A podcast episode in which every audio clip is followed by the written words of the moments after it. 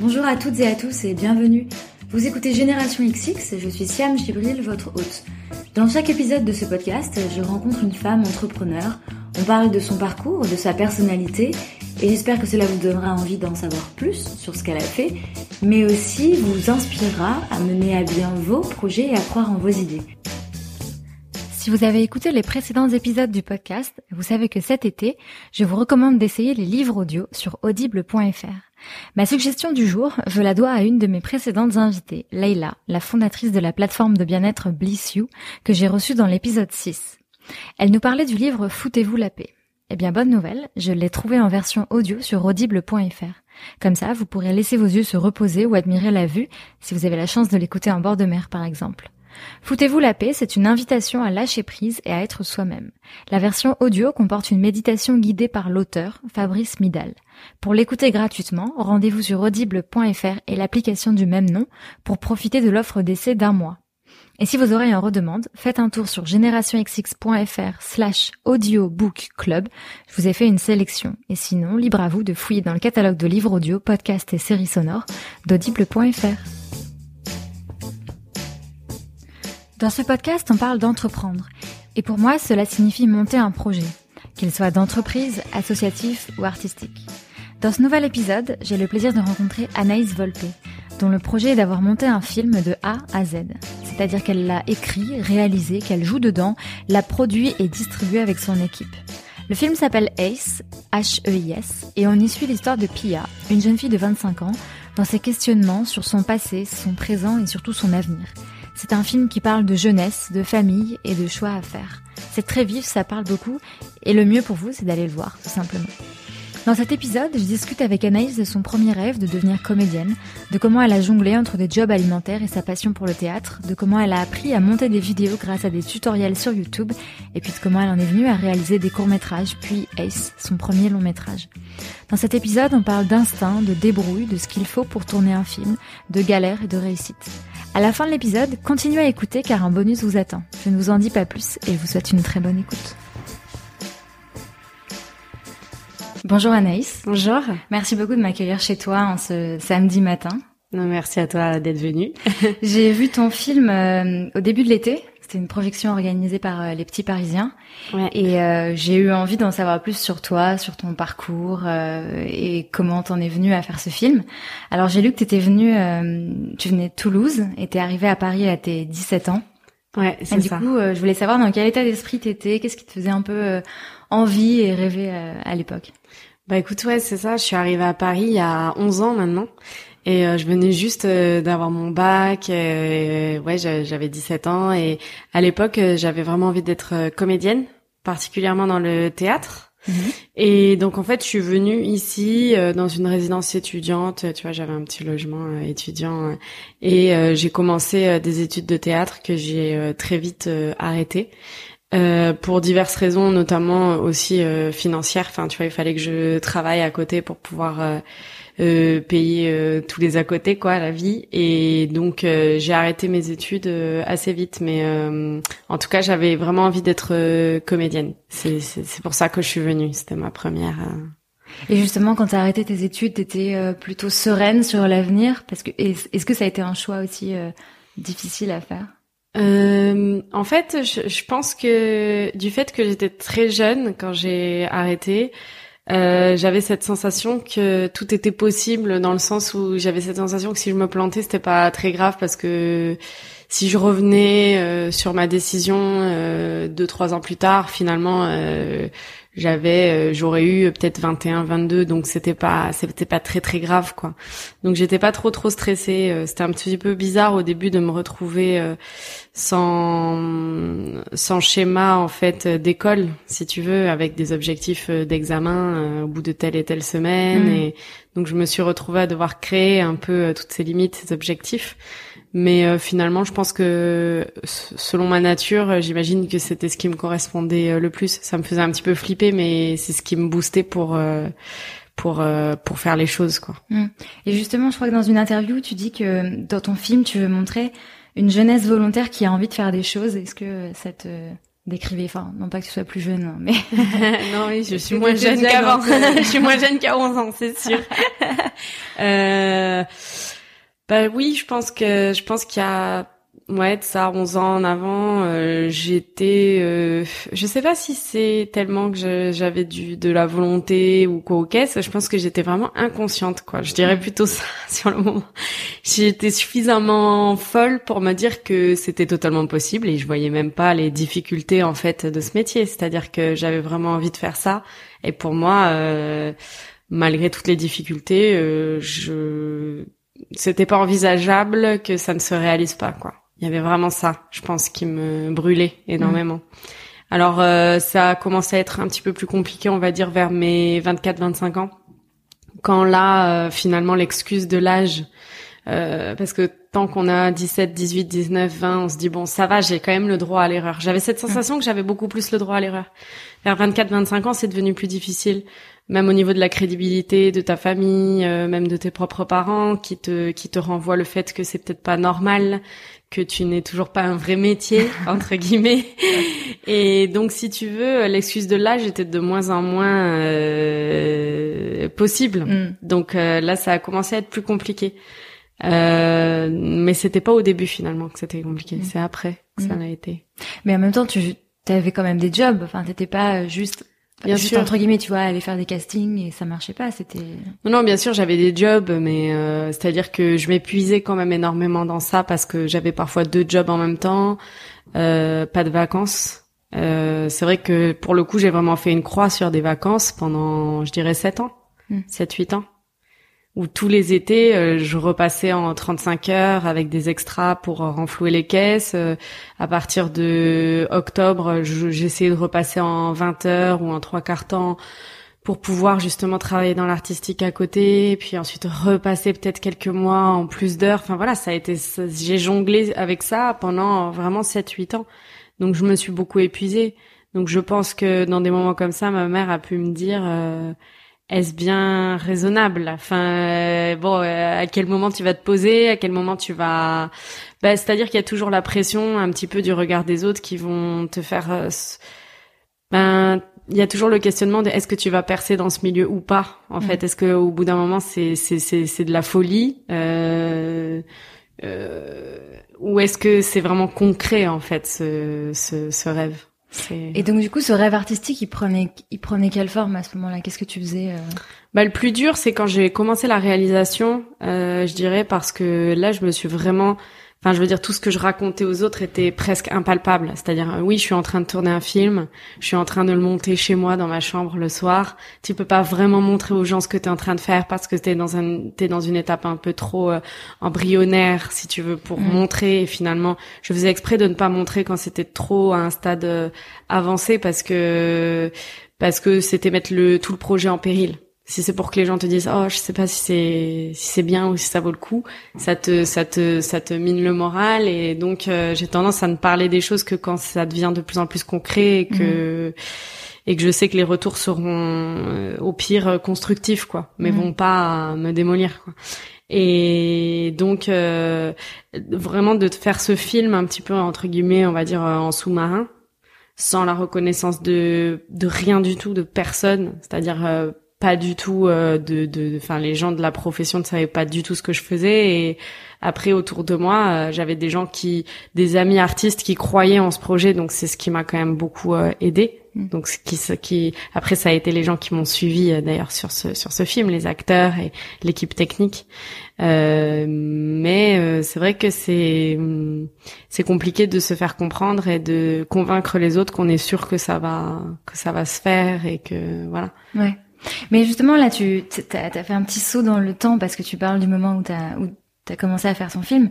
Mais donc, tu nous disais tout à l'heure que tu voulais devenir comédienne. Ouais, ouais. Euh, je crois que tu as réalisé trois euh, petits films à partir de 2012. Ouais. Donc, à quel moment t'es passé de vouloir enfin de vouloir devenir ouais comédienne à euh, écrire et monter des films? C'est vraiment euh, le montage en fait qui a été le, le pont entre euh, le fait de vouloir être comédienne et réalisatrice parce que quand j'ai appris à monter, j'étais encore euh, comédienne et dans le théâtre, ça, ça marchait euh, assez bien à ce moment-là d'ailleurs. Et hum, j'ai vraiment découvert une, enfin le montage et ça a été une passion. Ça a mm. vraiment été une passion. Ça me défoulait en fait, comme tu vois, comme euh, comme tu peux faire du sport parfois, ça te fait du bien. Et eh ben de temps en temps de faire du montage, ça me faisait trop du bien. Enfin, j'adorais ça, quoi. Donc, euh, ça m'est arrivé plein de fois de demander à InPod de me prêter un iPhone pour faire des rushs, pour avoir des rushs. Et juste, je m'entraînais à monter le soir de temps en temps quand j'avais du temps et quand ça me faisait, euh, voilà, ça me faisait plaisir. Et bah, de fil en aiguille, j'ai commencé à faire un premier mini-film de trois minutes pour m'entraîner à monter, puis un deuxième, puis un troisième. Et tous ces petits films ont eu une vie en fait, soit un festival, soit il y a eu un achat, euh, euh, une acquisition France 3 d'un des d'un des petits films, et donc en fait tout ça a participé à m'encourager de continuer. Donc j'ai filmé de plus en plus de rush jusqu'à vouloir faire mon premier court métrage de 20 minutes qui s'appelle Blast. Et euh, ce, ce, ce, court métrage Blast m'a a gagné un prix dans un festival international entre la France et la Chine. Mhm. Et j'ai été invitée il y a quatre ans euh, presque, je pense, euh, par l'ambassade de France en Chine pour présenter ce projet là-bas.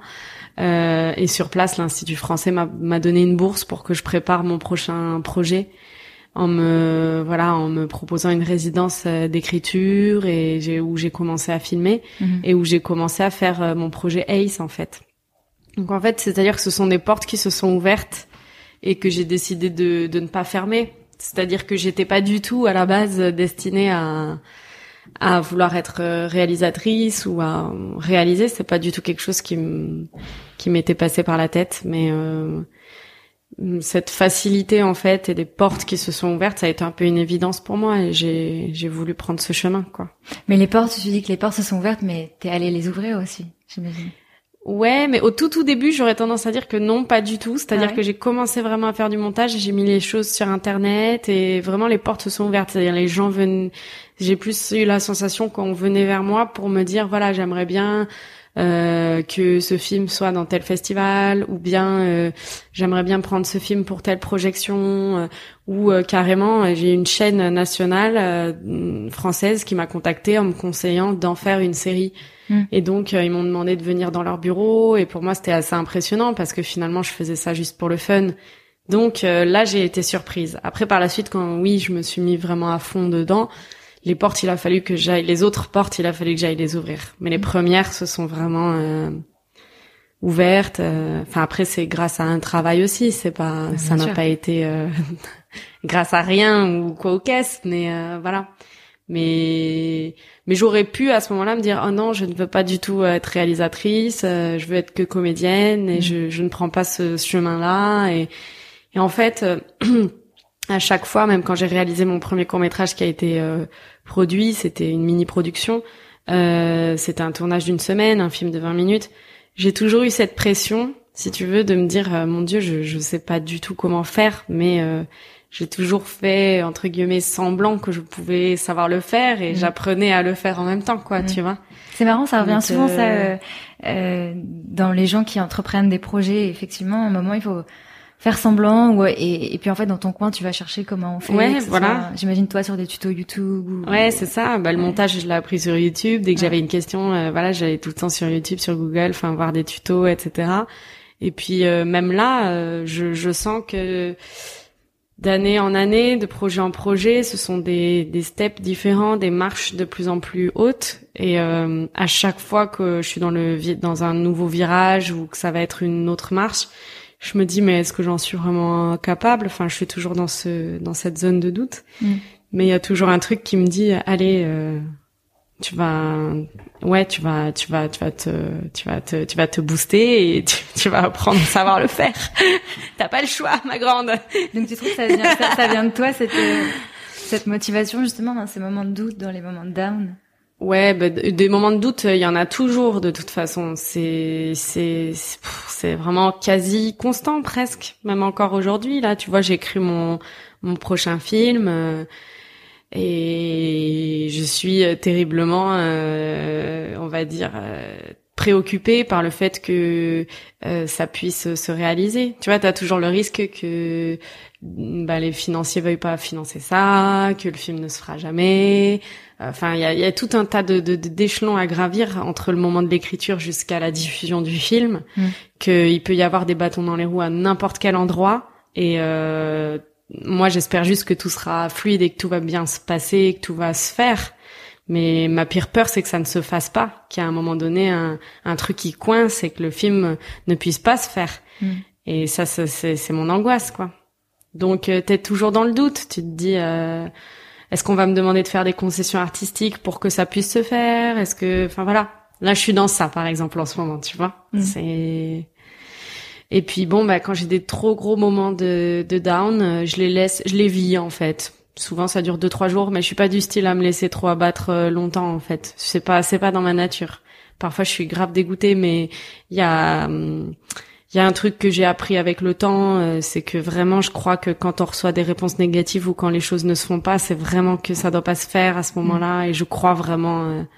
j'ai appris à croire. moi, je crois que la vie elle est bien faite, quoi, tu vois. C'est parfois ça coince euh, et tu comprends beaucoup plus tard, même parfois des années après, pourquoi en fait à cet endroit-là ça a coincé. C'était pour que ça puisse euh, des années après se réaliser de telle et telle manière. Donc ça t'apprend euh, la patience, quoi. C'est la sagesse, quoi.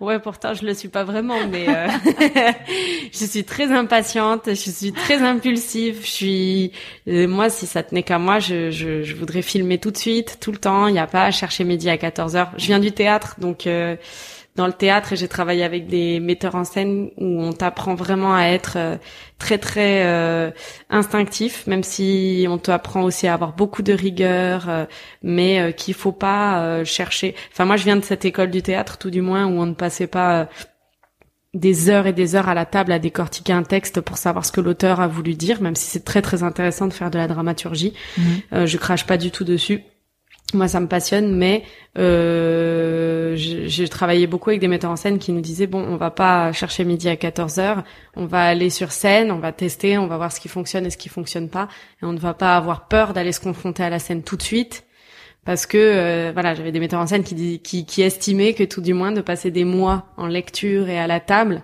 c'était un peu euh, reculer le moment d'aller tester les choses sur scène. Mm. Et du coup, c'est quelque chose que j'ai beaucoup appliqué euh, par la suite dans ma vie.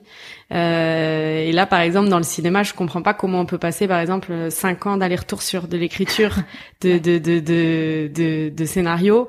À un moment donné, euh, le film, il sera bon ou pas bon, peu importe, mais il faut, y aller, quoi. C'est, on va pas, bon. Tu vois, de toute façon, il y a des gens qui aimeront et d'autres qui n'aimeront pas. Donc, bon c'est un peu moi ma, manière de, de, travailler quoi. Quitte à ce que ça, ça, ça soit pas parfait dès le départ ou que bah, ça soit même jamais parfait. Rien n'est parfait dans l'art. Enfin, ça veut rien dire de toute façon en soi mm. que ce mm. soit parfait en art. Euh, ça m'a toujours fait euh, sourire quand quand parfois euh, on entend qu'il y a des maladresses des premiers films ou les. Enfin, je veux dire c'est c'est quand même marrant. Il y a des premiers films qui sont passés par plein de commissions de de de de, de, financement, euh, qui ont passé plein d'étapes, qui ont été sélectionnés dans plein de concours de scénarios. Euh, il y a eu un un regard bienveillant et professionnel d'un producteur, d'un distributeur, d'un monteur.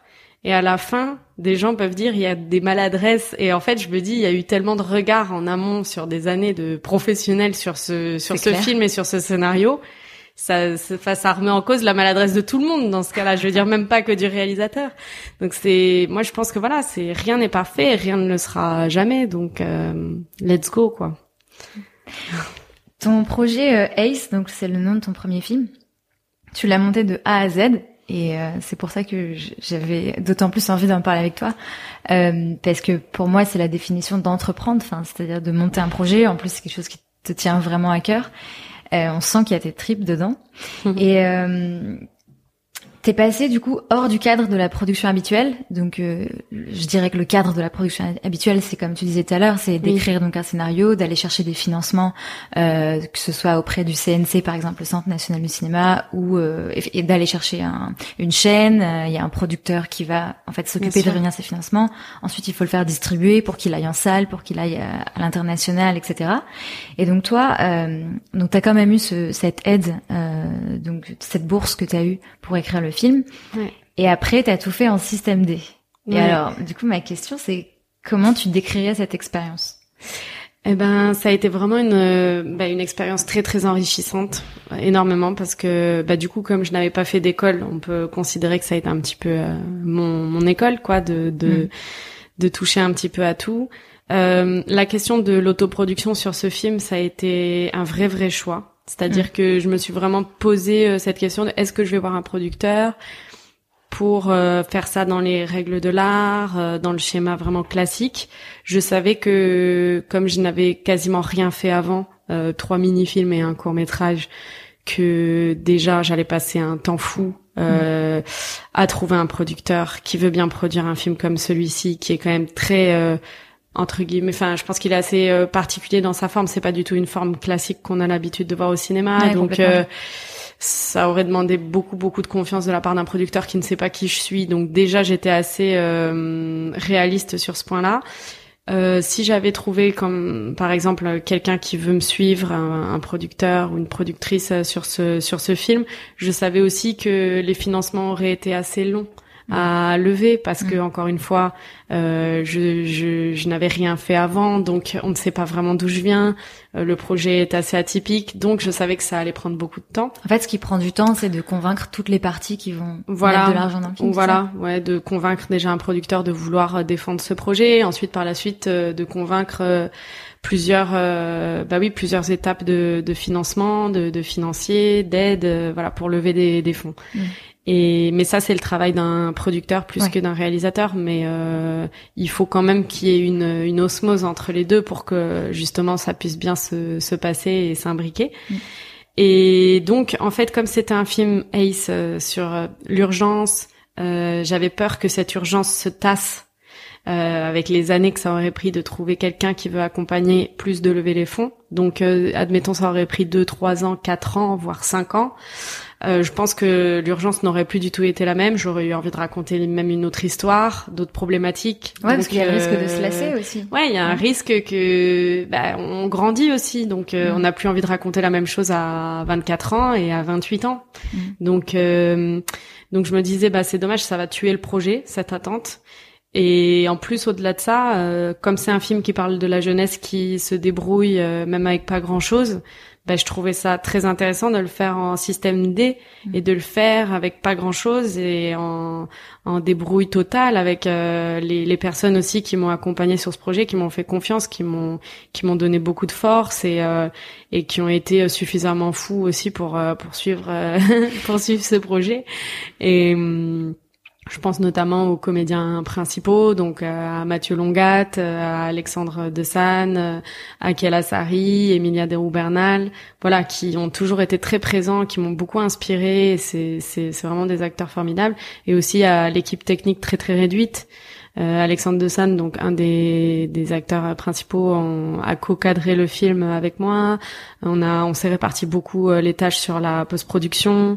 Euh, et Emilia de Bernal, une des actrices, a créé sa boîte de distribution pour pouvoir euh, distribuer le film par la suite. Donc on a été vraiment, euh, je l'ai commencé seul et je l'ai fait seul ce film, aidé de, de, de gens qui ont qui, qui m'ont accordé du temps et qui ont été très généreux. Et puis après, par la suite, pour le diffuser, on l'a terminé ensemble, la vie du film, quoi, mm. tous ensemble, mm. avec cette équipe. Ouais, bah d'ailleurs, la projection où j'étais, il y avait l'équipe qui était là. Ouais. Et Ouais, c'était complètement la débrouille parce que j'ai lu que tu travaillais le matin au Café de la Paix et que l'après-midi t'allais euh, ouais, sur le tournage. J'ai beaucoup travaillé euh, pendant toute la hum, construction du film. Je travaillais toujours à côté.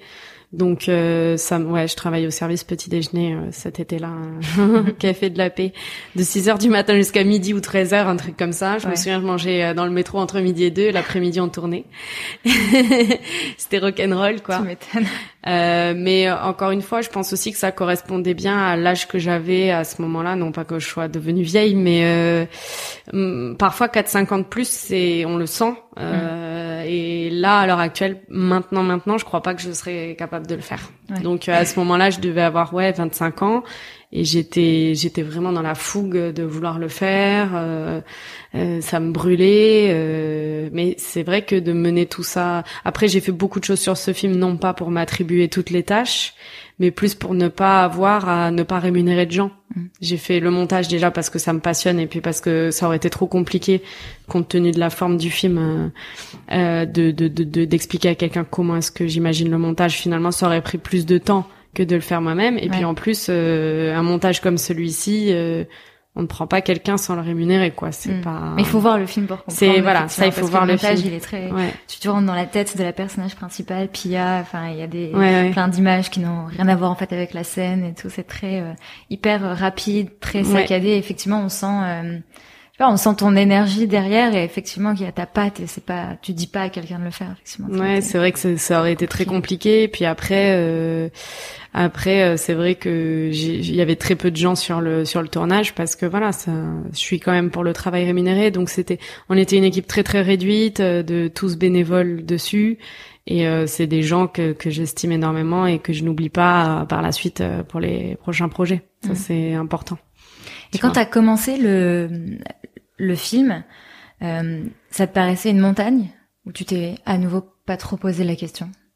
Non, ça me paraissait pas une montagne. C'est, j'avais encore une fois, j'avais comme quand je suis arrivée à Paris à 17 ans, j'avais absolument pas conscience de tout ce qui allait m'attendre. Sinon, euh, je, je, encore une fois, ça relie, ça rejoint aussi le, l'esprit du, du théâtre, ce côté, on va sur scène et on verra bien, Mm. et on teste. Et euh, c'est-à-dire que je je, avant de faire quelque chose, je conscientise pas beaucoup les, les, les problématiques et ce qui va être de, ce qui va être très compliqué. Déjà parce qu'il y en a plein que je ne soupçonne pas du tout, et d'autres que ben, j'occulte totalement. Donc, euh, donc ça m'aide à me lancer dans le truc.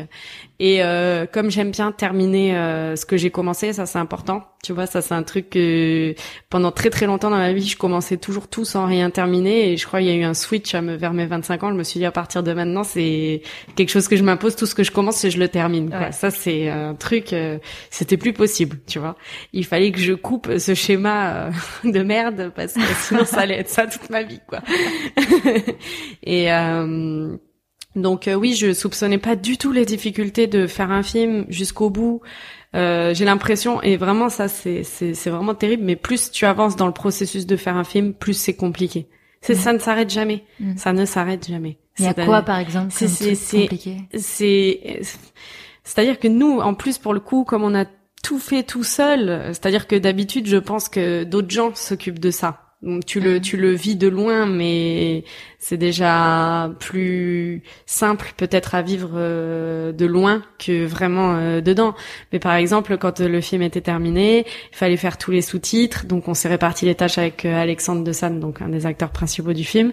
Euh, trois quarts d'heure cha- chacun faire tous les sous-titres en anglais. Et là je me suis rendu compte que parfois dans le montage on n'avait pas le temps de lire et le sous-titre et de regarder l'image. Donc il a Mhm. fallu que je Mhm. remodifie un petit peu mon montage en fonction des sous-titres. Mais après la question s'est posée de ah mais en version française sans les sous-titres est-ce que du coup c'est vraiment le bon montage ou est-ce que à quelques secondes près euh, ça casse pas un peu le rythme qui a été du coup créé maintenant pour les sous-titres?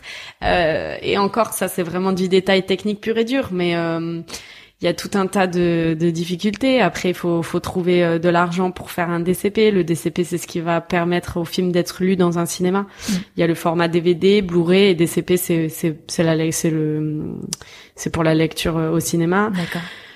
Euh, Il y a les inscriptions en festival, il y a euh, comment est-ce qu'on va réussir à sortir le film euh, tout seul euh, sans l'agrément du CNC parce que Mm. du coup c'était un film qui l'agrément du CNC c'est ce qui permet de prouver que tout a été fait dans les règles de l'art et que les gens n'étaient pas bénévoles dessus Mm.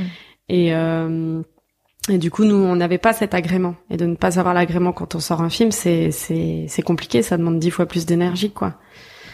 Donc là, c'est vrai que je, je je te cite pas toutes les difficultés parce que C'est déjà pas mal. En fait, les- t'as, t'as- t'as dû faire tous les boulots à la fois euh, Ouais, la tout, réalisation, tout. le boulot du producteur, Ouais, ouais, euh, tout, le, tout. le distributeur, enfin tout quoi. Ouais. Ouais, distributeur, euh, c'est plus Emilia Deroux-Bernal, donc une des actrices principales qui vraiment s'est retroussé les manches et a décidé de ne pas laisser ce film dans un tiroir et Mm. s'est dit euh, parce qu'il y avait plusieurs distributeurs français euh, et même américains, mais américains c'est encore une autre histoire, mais des distributeurs français qui voulaient le film, en tout cas qui étaient intéressés par le film, Mhm.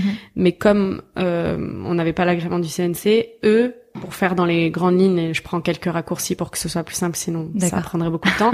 mais concrètement, s'ils distribuent un film qui, qui n'a pas l'agrément du CNC, ils perdent des aides D'accord. du, C, du CNC. Voilà, bon, pour faire très très simple. Hein, Mhm. je, vraiment là, je, je prends des grands grands raccourcis.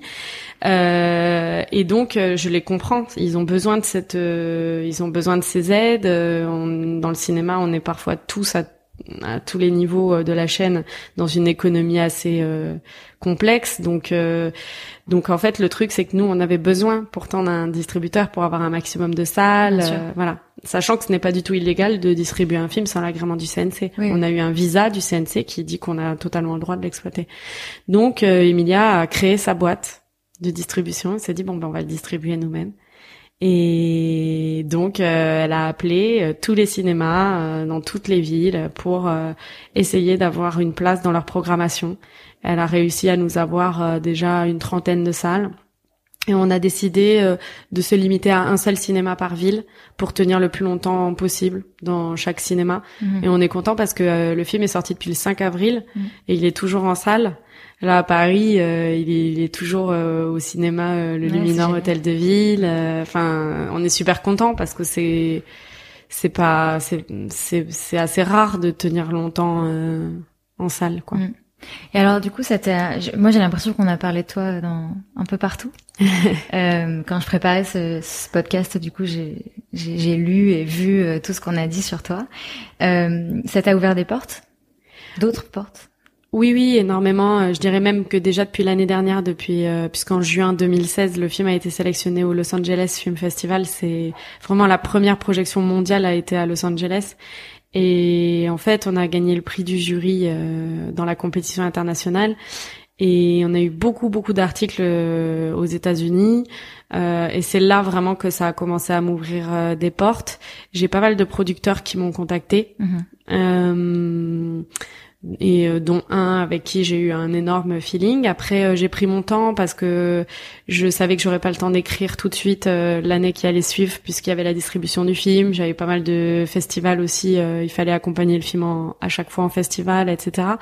On a été énormément sur les routes finalement depuis pendant un an entre les festivals à l'international et la tournée des cinémas en, France. Mm. On a tout le temps, tout le temps, tout le temps été en voyage avec l'équipe du film.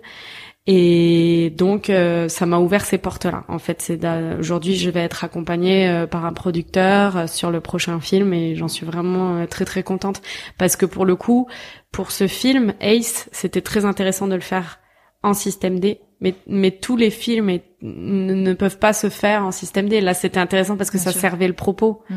Euh, mon prochain film en système D, ce serait, ce serait, ce serait du suicide. Enfin, ce serait, ce serait dommage. Ça desservirait le propos pour le coup. Mm. Alors, euh, je dis pas qu'il faut un énorme budget non plus, mais il faut un petit peu plus euh, de budget. Et puis même, je pense qu'il est temps pour nous tous de cette équipe de travailler en étant payés, quoi. Clair, bien sûr. Donc du coup, ton, ton futur projet, c'est ce qui t'occupe aujourd'hui à 100% là?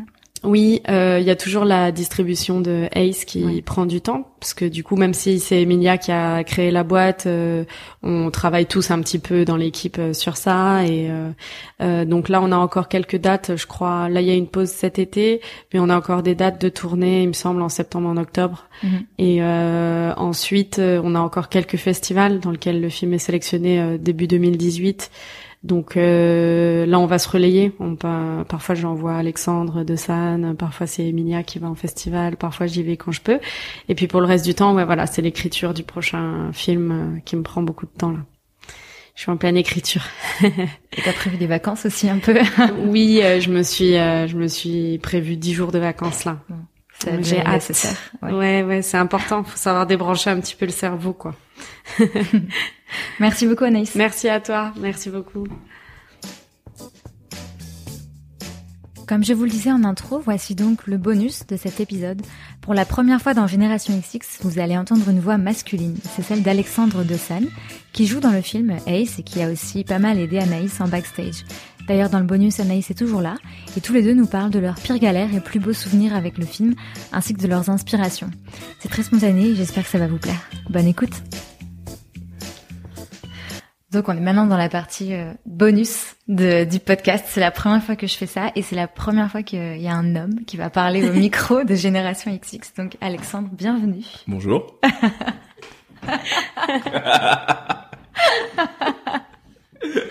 Il n'y a pas de pression. non, non, pas de pression. Bonjour. Donc du coup, je, je t'invite aussi à ce micro parce que Anaïs a parlé de toi dans, dans le podcast. Tu joues euh, dans le film.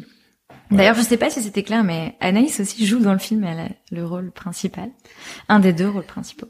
Yes. Euh, et donc du coup, tu as aussi euh, aidé à, enfin, à co-cadrer et tu suis le projet en allant aussi sur les, les tournées, aux projections, etc. Et du coup, euh, toi, comment tu décrirais ton expérience autour du film, que ce soit la préparation, euh, tournage et la... Bah La déjà, déjà euh, donc déjà par rapport aux autres comédiens, j'ai un, j'ai un peu j'ai j'ai travaillé un peu plus sur le projet et euh, et dans le sens où bah, moi ça me fait plaisir en tant que comédien de autant euh, travailler euh, devant la caméra et aussi derrière et de voir comment ça fonctionne dans les coulisses. Donc euh, j'ai aidé Anaïs à co-cadrer le film. Donc j'ai co-cadré le film, j'ai fait le site web du, du projet, j'ai euh, aidé à la post-production du projet, c'est-à-dire euh, on a fait les sous-titres avec Anaïs, on s'a- j'ai, je l'ai assisté au montage, enfin elle a fait le montage, moi j'étais juste là pour euh, faire toutes les, les backups techniques, euh, les, les copies des les copies des rushs, les copies du son, euh, tout, ça- s'assurer que tous les bancs de montage étaient sauvegardés là où il faut, parce que ouais, ça, quand tu entreprends et que euh, et que tu mets toutes tes tripes, toute ta vie dedans, t'as pas envie de perdre le truc juste parce que juste parce que la carte mémoire elle est elle a lâché. Vrai Donc, avait euh, plein de disques durs externes dans, je sais pas, dans au moins quatre appartements différents, ouais. de personnes différentes. On pensait aux dégâts des eaux, au potentiel incendie. on était, Ah, on était grave. sur les nerfs, quoi. On était pas parano, mais normal, normal. Chaque modification du projet, il fallait dupliquer euh, toutes les sauvegardes euh, bah, sur les bons disques durs parce que non, voilà, on n'est pas à l'abri d'un plantage et, Ouais. et tu peux te planter. euh, C'est vrai qu'on y pense plus, c'est un truc auquel je... Mais moi aussi, j'y pense. Tu sais, quand je- j'enregistre un podcast comme ça, ma, ma peur, c'est que déjà de pas avoir allumé un des deux micros. Ouais. Ça, ça, une fois, ça m'est arrivé au tout début. J'étais mode non. Et la carte mémoire, c'est clair. Non, la carte mémoire, C'est clair. bah ouais, elle peut lâcher. La du- base. Tu sais pas, grave. C'est vrai que j'avais toujours peur qu'il y ait en pleine nuit un dégât des eaux, un truc comme ça, et que le disque dur il soit, il soit dead et tout. Ah non là, franchement. euh, Et donc du coup, donc oui, post-production, comédien, et euh, après euh, voilà, il y a eu toute la partie festival. Euh, euh, bah, c'est- ça a été aussi un projet où, je veux dire, en, en tant que comédien, c'est, enfin, c'est rare que toute une équipe se déplace partout avec avec le ou la réalisateur, le réalisateur ou la réalisatrice. Euh, dans tous les événements en général, le, le réalisateur il part avec son producteur et un des acteurs principaux. Non, là, Anaïs, elle tenait que toute l'équipe soit là. Donc on est tous partis à Los Angeles, on est tous partis à Bordeaux, on est tous partis à Angers. Et euh, ça, c'est vraiment, euh, c'est une chance en tant que comédien de, de justement de vivre euh, tous les coulisses, tout ce que normalement le réalisateur et le producteur euh, normalement c'est c'est destiné à eux, mais là c'est tout le monde et c'était c'était vraiment bien. C'est- On était vraiment une petite troupe et et euh, non sur ce sur ce coup-là, euh, c'était un, un très très très très très très bon moment, euh, un, un grand moment de partage euh, justement euh, avec toute l'équipe. euh. et euh, sinon pour les galères, euh, qu'est-ce qu'il y a eu comme galère? Il y en a eu plein des galères. on n'entreprend pas, c'est on peut pas entreprendre et faire des trucs et ça marche du premier coup, c'est pas Ouais, possible.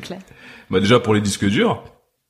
Donc déjà euh, il y a eu il y a eu par exemple euh, euh, Anaïs au début elle montait sur euh, sur son iMac et puis on s'est rendu compte que la capacité de son disque dur était pas pas assez pas assez importante. Donc du coup j'ai dû aller acheter un disque dur. Je, je suis parti en je suis parti en acheter un sauf que je me rendais compte que la capacité elle était pas encore assez élevée par rapport à, à tous les rushs qu'on avait parce que justement euh, euh, ce tour- le, le tournage ça a duré trois ans mais il y a eu des rushs il y a eu euh, pour tout Ouais. dire il y a trois il y a trois terras de rush il y a 3000 gigas de rush Ça Mm. correspond à quoi Attends. trois comment dire C'est énorme. euh, en général, quand t'as un MacBook, ton disque dur, il a 500 gigas. voilà. Et là, j'ai 3000 gigas. voilà. Après, en grosse grosse galère, par exemple, euh, qui qui peut faire rire euh, les gens, c'est que à deux jours de la sortie nationale en salle, Oh, le, le tout dernier DCP qu'on a fait, euh, vraiment le dernier avec le, le, le comment dire le générique mis à jour, les derniers remerciements mis à jour, les de- euh, le numéro de visa du CNC, etc. Donc c'était ce film, enfin c'était ce La DCP dernière là, version, quoi. voilà. Ouais. Dernière version. Euh, deux jours avant la sortie nationale, on le teste, la voix est désynchronisée de 3 secondes par rapport à l'image partout sur le film. Et Tout est- tout est je peux vous assurer que Ah ouais, Emilia, on a eu des sueurs froides parce que c'était très compliqué, on était dans une économie plus que réduite. Moi, j'étais au Euh, boulot. Vous m'avez appelé, vite, faut, faut choper un disque dur, il faut, hop, on se rejoint entre midi et deux, je te donne dur. le disque dur, va chez un tel, dans un autre labo, il va le faire en speed. Oh là là, c'était... Et comment, comment vous avez fait du coup Il fallait tout. re- Enfin, Je me souviens plus trop, c'est une période que j'ai voulu totalement. Je me souviens, euh, je me souviens d'avoir été dans une détresse psychologique assez intense à ce moment-là pendant 48 heures. Euh, mais Non, bon, on a réussi. Hein, On a le- réussi, ouais. Je crois que la veille, on a réussi à retester le nouveau DCP, mais là, franchement, on était en intensité max. Hein. C'était, Mais il fallait que ça marche. C'était très fait. très dur. Hein. C'était, il n'y avait pas le choix, le film là, on et se, on se liquéfiait, hein, la veille de la sortie, euh, là, c'était c'était pas possible que ça ne marche pas. Donc, euh, il a fallu regarder encore le film en entier, euh, pour la 80 millième fois. S'assurer euh, que tout est bien calé. Et, et pareil, mais juste avant la sortie nationale, on- il y avait le problème des affiches. Les affiches, on avait, on avait, on devait faire cinq affiches format cinéma, donc euh, c'est du euh, 1m40, 1m60 x 1m40, je crois. Ouais, c'est super grand et il fallait trouver un imprimeur euh, ou En fait, c'est On parce qu'on avait un bleu particulier aussi sur l'affiche. Ah oui. Euh, Enfin, on- non seulement on avait la contrainte des sous, on avait aussi la contrainte du code couleur à respecter. Toutes les imprimantes euh, en, France même ne, font pas ce code couleur que on avait décidé de choisir avec la graphiste qui est une amie d'enfance qui s'appelle Clémence Huyghe. Et, euh, vraiment, enfin, ça a été un casse-tête. On avait enfin trouvé un imprimeur qui était un très bon ami qui pouvait nous faire des affiches avec cette couleur, enfin cette couleur. Mm. Et euh, en fait, sa machine s'arrêtait à euh, 1m50, je crois, alors que une dimension juste en- avant. tout petit peu avant. Ah ouais. alors qu'on avait besoin d'un mètre 60 Ouais. Et Ah. que ça allait se voir en fait dans les dans tous les trucs où ils mettent les affiches Mm. avec tous les films on allait être le seul film qui manque Avec- dont il manque les- un bandeau de Un peu- Donc- un peu la honte quoi. donc euh, bon ça aurait été Pipo et Molo euh, font du cinéma donc euh, bon c'est donc il a fallu retrouver en urgence quelqu'un d'autre qui pouvait avoir cette couleur dans l'encre etc enfin ça a été une galère sans nom Copy on a print. eu- on a eu- ouais copy print qui nous ont sauvés. euh, on est parti, euh, on a besoin, on a besoin d'imprimer ça dans la soirée pour demain. Est-ce que c'est possible? On me dit ouais, pas de problème. Oh là là, Euh, génial. voilà. On les a mis dans le générique, donc euh, merci encore à vous. C'est clair. Et aussi, euh, il y a quelqu'un qui nous a énormément euh, aidé sur le projet et sans qui, euh, d'ailleurs, la sortie n'aurait pas été possible. C'est une business angel qui Mhm. s'appelle Louise Cosra, qui est aussi productrice. Euh, sa boîte de production, c'est Web Spider Productions, et qui a décidé d'être mécène et de nous donner euh, un petit peu d'argent euh, pour euh, pour tout ce qui allait être les frais de DCP, d'affiches. euh, Mhm. D'envoi parce qu'après il faut envoyer toutes les affiches et tous les DCP dans tous les cinémas. Euh, donc en fait voilà elle nous a aidé à couvrir euh, tous ces frais. Mhm. et euh, voilà ça a été une super business angel euh, qui nous a permis ça quoi Et Steven Goutti qui nous a aidés. Steven Goutti, c'est un, un mixeur son. Ouais. Et, euh, en fait, juste avant la, la sélection au Los Angeles Film Festival, et ben, on cherchait un, on cherchait un, un auditorium pour pouvoir mixer le son pour que quand tu arrives au cinéma, t'as un son euh, nickel, par, harmoniser tout le son euh, du film. Et ben, lui, il a, lui avec son studio Yellow Cap Studio, et ben, il a, décidé, il a, il a pris le risque de mixer le film en deux jours. Alors que normalement c'est un mois minimum Normalement, un long métrage, Ah ouais. c'est un mois. Il nous a dit, bon, allez, je vais, je vais vous aider, je vous fais ça en deux jours non-stop. Et euh, il l'a fait, et merci beaucoup. euh, grâce à lui, bah, le film, il- au niveau, au niveau au- au- sonore, euh, c'est c'est nickel, c'est équilibré, c'est parfait, c'est pour le cinéma. c'est Merci beaucoup, Steven Goutti. Quel travail d'équipe. c'est beau. Et du coup, le meilleur moment. Allez, euh, vous en choisissez un, je pense qu'il y en a plein. mais- Moi, le meilleur moment, c'est la toute première projection euh, publique à Los Angeles. On est tous là-bas, euh, public euh, américain. On flippe parce que justement, euh, voilà, le film il est bavard, il y a Ouais. des sous-titres, c'est français. Tu te dis bon, les gens ils vont pas comprendre. bon, c'est pas grave, on reste dans la salle et finalement ça rigolait, ça pleurait et c'était beau quoi. On devait présenter le film, la- c'était la première fois qu'on qu'on allait tous là-bas et c'était non c'était fou c'était vraiment on était on a on a été super bien accueillis en plus euh, c'est un très très très très bon festival indépendant euh, aux États-Unis et ils nous ont mis bien. Voilà. Ils nous ont mis bien c'était vraiment bien. Et toi, Anaïs? Ah, c'est c'est vraiment compliqué de, de choisir le meilleur souvenir, vraiment, c'est c'est presque de la torture parce qu'il y en a tellement eu que je dirais que hum, si je peux me permettre d'en dire deux très rapidement, euh, parce que c'est vraiment deux choses clés en fait euh, très intenses que j'ai vécues. Euh, le premier c'est Los Angeles parce que euh, c'était le premier, la première fois de ma vie en fait que j'allais montrer un film d'une heure et demie, la première fois que je montrais mon premier long métrage. Donc c'est il y a des premières fois partout dans, dans, dans ce truc. Donc première fois à LA, première. Donc c'était vraiment très très intense quoi. Euh, et euh, le deuxième, c'est le jour, le jour J de la sortie, le 5 avril, le jour J où euh, ça y est, son film est, enfin ton film il est référencé sur partout, sur Allociné, ça y est, les médias en parlent, tout le monde s'approprie en fait un petit peu le mm. film en tant que spectateur, en disant ce qu'il a pensé ou pas. Tu reçois énormément de messages bienveillants, encourageants de, de, de plein de gens, et c'est vraiment un jour je m'attendais pas du tout à vivre ça et ça a été euh, enfin ça a été très intense quoi. Très très intense. C'était l'accouchement quoi de... ouais, ouais, en, ouais. en, tout ça vous a pris combien de temps alors du coup de faire ce film? Bah, en fait à la base c'était une série. C'était destiné à être une mm. série donc euh, c'est toujours d'ailleurs une série de cinq épisodes de 11 minutes chacun qui ne sont pas en ligne sur Internet euh, pour, pour ceux qui se posent la question parce qu'on attend encore des potentiels euh, achats de chaînes et de web chaînes donc c'est pour ça que ce n'est pas en ligne sur Internet. Mhm. Mais d'ici la fin de l'année, on aimerait euh, le sortir, ça c'est sûr. Donc la série d'abord a pris un an. Et une fois que j'avais terminé la série, j'ai décidé de finalement en faire un long métrage. Et c'est là que j'ai commencé le tournage du, de la version long métrage.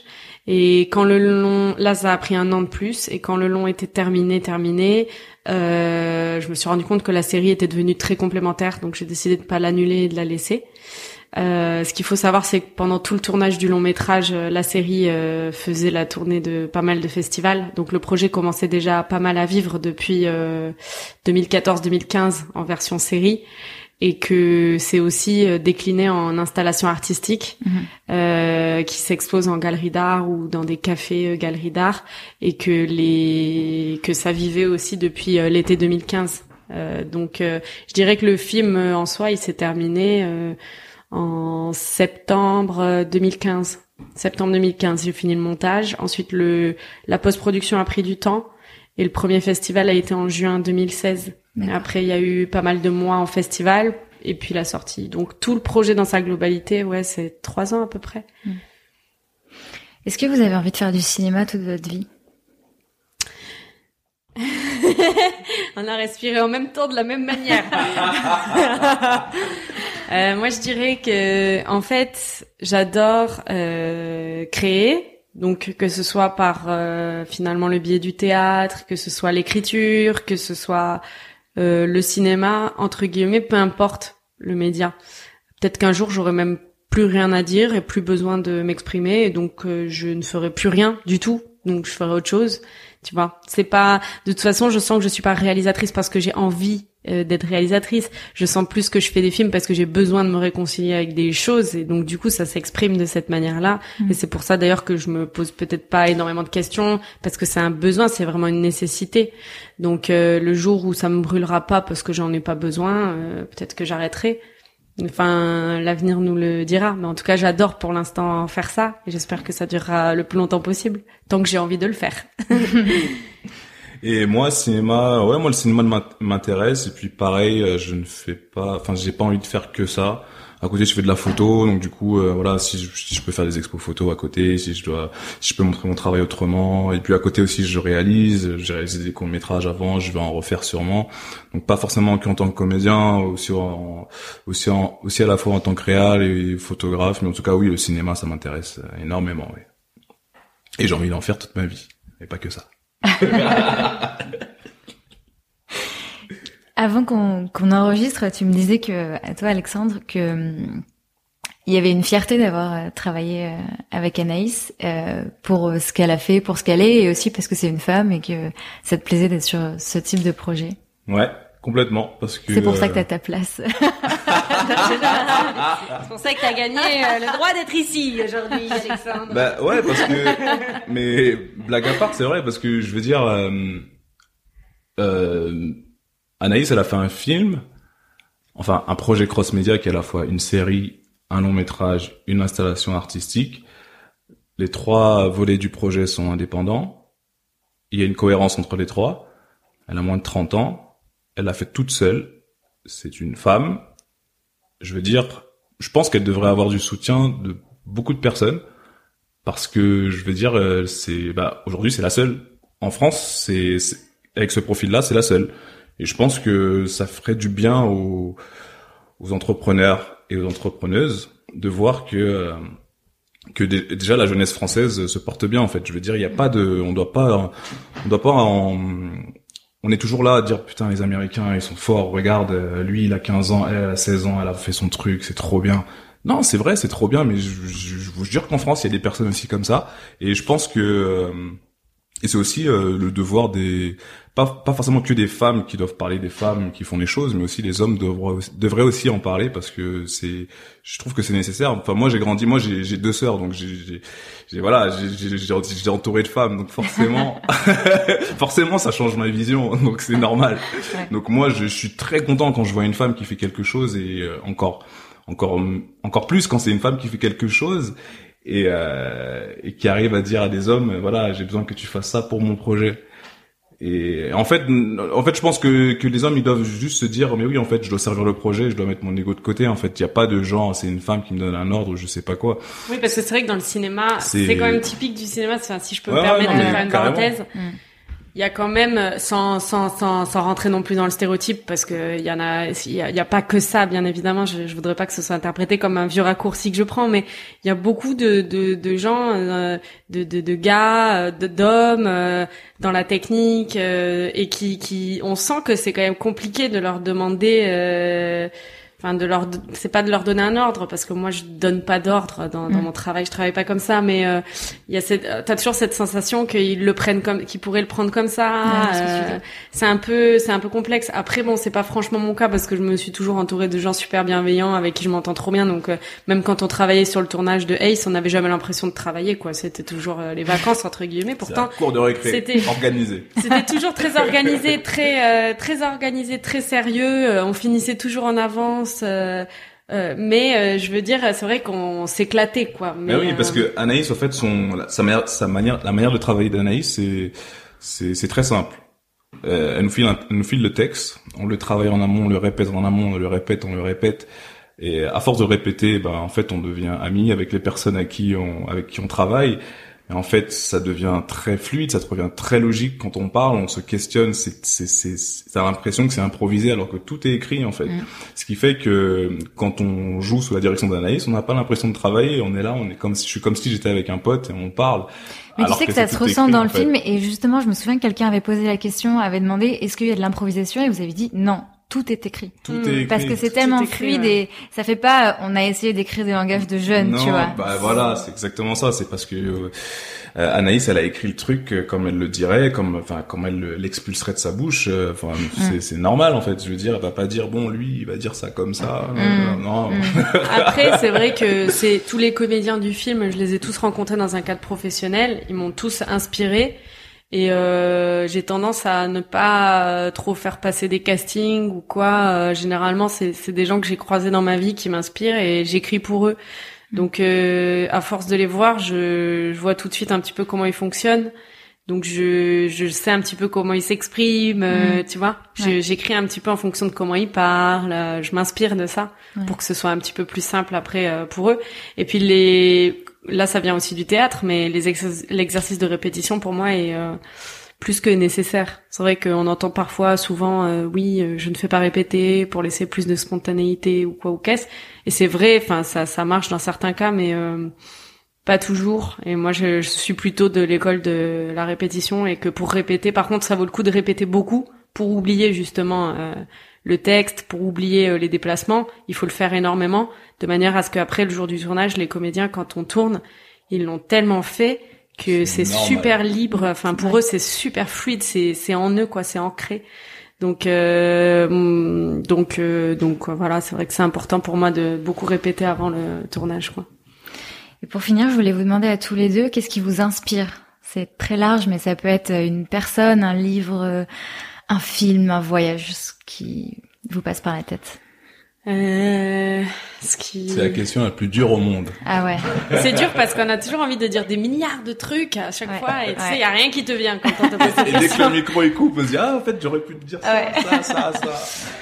Euh, moi, ce qui m'inspire, euh, pff, déjà, je dirais que c'est hum, les gens qui bossent beaucoup euh, dans l'ombre, enfin dont on connaît pas euh, forcément le nom, je veux dire, euh, tu vois, qui ont pas des métiers médiatisés et qui font des choses héroïques tous les jours, tu vois.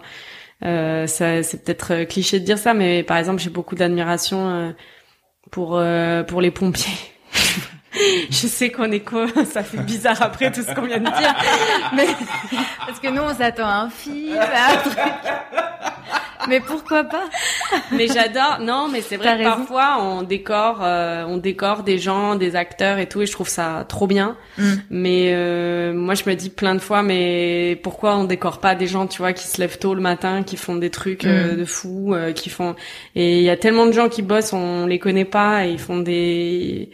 Enfin, ça c'est important, je trouve, de pas de pas l'oublier, et parce qu'on se retrouve vite dans une bulle avec beaucoup de, de gens qui sont connus, qui. euh, Enfin, moi, je viens d'un milieu où personne n'est connu dans ma famille, où euh, tu vois, les gens ont des métiers très simples euh, autour de moi, très classiques, et, euh, et je trouve que c'est important de pas de pas l'oublier. Donc ça, ça m'inspire beaucoup.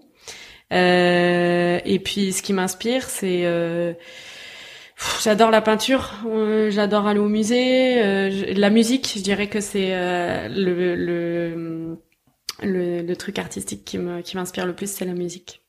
Voilà. Et toi, Alexandre Euh, moi, en inspiration, euh, oh c'est euh, c'est très très large aussi. euh, J'ai envie de dire, bon, je vais te répondre, je vais te répondre par euh, par euh, par catégorie, on va dire. On va dire en musique. bon, moi, je suis danseur à la base, donc du coup, en musique, je suis un peu ouvert à un, à un peu tout, tout qui, tout ce qui bouge. Euh, avec une préférence pour la soul et euh, et euh, le rap euh, bien underground de New York, euh, underground pardon, underground. Euh, sinon, euh, en termes de cinéma, euh, moi j'ai j'ai j'ai- j'ai grandi avec les Jean-Claude Van Damme, les, les Bruce Lee, les Jackie Chan. euh, donc euh, je vais pas dire Godard ou Truffaut, je vais pas je vais pas faire le menteur. Hein, je vais... moi moi j'ai moi c'est ce que je regardais quand j'étais petit. Hein, C'était Après, euh, après c'est un peu tout. Après, comme voilà, je fais de la photo, donc je regarde. J'ai vraiment un œil, euh, j'ai l'œil ouvert tout le temps. Je regarde vraiment les gens, euh, tout ce qui se passe dans la rue, tout. Euh, je laisse rien passer. Vu que j'ai, toujours avec mon appareil photo. Ben d'ailleurs, tu l'as vu. Mm. Et, euh, et puis voilà, non, mon inspiration, ça peut venir de tout, vraiment. euh, Ouais. Et puis on est on est beaucoup aussi dans une une ère euh, d'inspiration. Je veux dire, on sent qu'on on commence. Enfin, chaque, chaque personne, euh, on s'écoute beaucoup plus. Les gens entreprennent beaucoup plus, créer leur café, euh, créer euh, leur, euh, enfin, tu vois, leurs rêves. euh, donc ça, c'est c'est c'est c'est tout ça qui est inspirant. ça, ouais. Tu vois, même déjà que tu viennes là ce matin, c'est inspirant. Tu vois, c'est parce que je te vois avec tes micros, t'installes ton truc, c'est génial. Tu vois. Et ça donne envie de faire. On est là, on fait, mais regarde, elle vient faire son truc. Ben vas-y, Ouais. c'est- ça fait, ça Tout. fait plaisir en fait. C'est Ouais. Il y a plein de trucs qui sont qui sont qui sont inspirants. Et puis là, on pourrait sortir dans la rue. Il y a un nouveau café qui vient d'ouvrir, une fille euh, qui est super motivée euh, de créer son café. Ça va m'inspirer aussi. Et euh, et je trouve ça bien. En plus, il y a de plus en plus. Enfin, il y a c'est de plus en plus dans l'égalité. Il y a autant de femmes que d'hommes qui qui Mm. qui se donnent cette possibilité. Et ça, c'est cool parce qu'il y a pas si longtemps que ça, encore quelques générations avant nous, euh, c'était pas comme ça. quoi. clair. Et ça, c'est ça, c'est chouette. Bah merci beaucoup, c'est une parfaite Merci conclusion. toi. Merci vraiment. Merci beaucoup à Anaïs et Alexandre de m'avoir reçu un samedi matin et de s'être confiés à mon micro. C'était un très beau moment.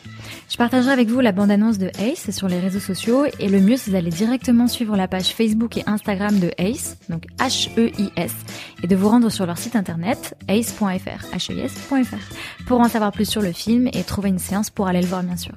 J'espère que cet épisode et son bonus vous ont plu. J'attends vos retours sur Instagram, Facebook, at générationxx.podcast et sur Twitter, at générationxxp. Continuez à parler du podcast autour de vous et merci comme toujours pour votre soutien très précieux. Merci au podcasteur pour le matériel et sur ce, je vous dis à très vite. Salut